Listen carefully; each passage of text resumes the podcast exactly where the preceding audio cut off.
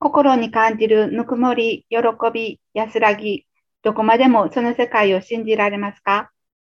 自分の中の闇のエネルギーをその中に包み入れ、変換していく実践の程度はどの程度でしょうか？肉は通用しない。心に掴んだ神、仏、パワーの世界は通用しない。太刀打ちできるものではありません。心の中をそっくり全部入れ替えていかない限り、次元を超えていくことはできないと自分の中で覚悟はできていますか ?300 年という天正の時間なんてあっという間に過ぎ去っていきます。自分の行く末、これからをしっかりと今学び、素直になって自分の中の本当の自分と共に歩むことを決意なさってください。本当の自分を捨て、忘れ去った自分を心でしっかりと知り、